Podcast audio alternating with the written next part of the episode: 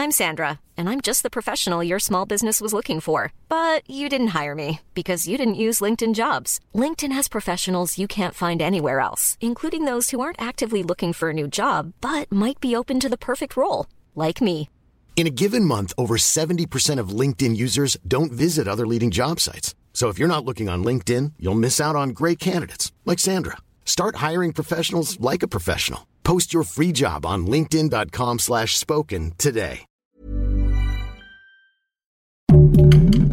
Heraldo Podcast, un lugar para tus oídos. Del PRI, PAN o PRD, ¿cómo elegirá la oposición a su candidato para el 2024? Te lo contamos.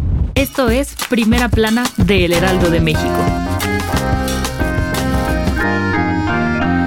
Hace unas semanas, Morena dio a conocer los requisitos y proceso con el que elegirán a su candidato presidencial para 2024, y ahora la oposición no se quedó atrás y reveló cómo y cuándo escogerán al suyo. Este lunes, el PRI, PAN y PRD anunciaron la creación del Frente Amplio por México y el proceso para elegir a su candidato, el cual será mixto y consta de tres etapas. Te lo explicamos. La primera etapa iniciará el próximo 4 de julio con la inscripción de los interesados ante la Comisión de Registros del PAN, PRI y PRD, que luego serán dados a conocer y podrán ser respaldados por miembros de los partidos, simpatizantes y sociedad civil. Para avanzar en el proceso deberán reunir 150 mil firmas que se registrarán en una plataforma que abrirán. Para la segunda etapa, los postulantes que hayan cumplido con las firmas pasarán a la semifinal para participar en un foro nacional, donde los mejor evaluados por la sociedad avanzarán al último escalón. En la tercera y última etapa, los finalistas participarán en cinco foros regionales. Serán sometidos a encuestas y a una consulta directa a los ciudadanos que se registraron en la plataforma anteriormente. Luego de todo este proceso, el Frente Amplio por México revelará a su abanderado el 3 de septiembre, es decir, tres días antes de que Morena anuncie al suyo.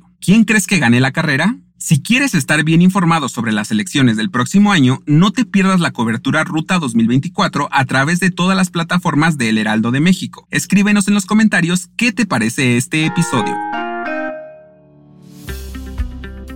¿Ya tienes plan para el fin de semana? Si aún estás pensando qué hacer en tus días de descanso, déjanos contarte que la Secretaría de Turismo nombró 45 nuevos pueblos mágicos. Sí, en total habrá 177 de estos pueblos en todo el país, con los cuales se busca incrementar el turismo y la derrama económica en beneficio de las comunidades. Entre estos nuevos pueblos mágicos destacan Cozumel en Quintana Roo, Cihuatanejo en Guerrero, Sayula en Jalisco y Otumba en el Estado de México, entre otros. Los nuevos centros turísticos fueron elegidos mediante una convocatoria. Tres de los nombramientos fueron realizados por instrucción de AMLO, Temacapulín en Jalisco, San Blas y Puerto Valleto en Nayarit. ¿Te animas a conocer uno de estos en tus próximas vacaciones?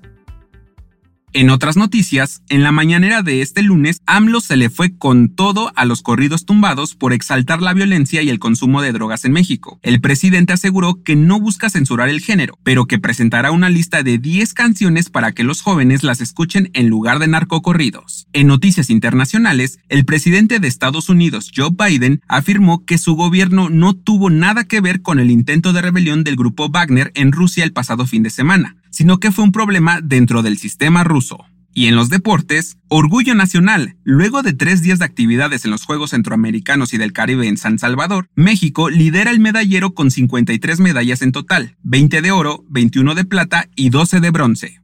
El dato que cambiará tu día. Seguro te ha pasado. Sientes tanto calor en la noche que sacas un pie de las sábanas para refrescarte un poco, pero ¿Alguna vez te has preguntado por qué se siente tan bien? De acuerdo con la Fundación Nacional del Sueño, cuando nos acostamos, la temperatura de nuestro cuerpo comienza a bajar para ayudarnos a conciliar el sueño, pero cuando estamos muy cubiertos o tenemos mucho calor, se hace más difícil. Ahí es cuando entran nuestras extremidades. Las manos y los pies tienen conexiones que ayudan a regular la temperatura. Por ello, cuando los sacamos de las sábanas, nuestro cuerpo se enfría y podemos dormir mejor. Yo soy Arturo Alarcón y nos escuchamos en la próxima. Esto fue Primera Plana, un podcast del Heraldo de México. Encuentra nuestra Primera Plana en el periódico impreso, página web y ahora en podcast. Síguenos en Instagram y TikTok como El Heraldo Podcast y en Facebook, Twitter y YouTube como El Heraldo de México. Hasta mañana.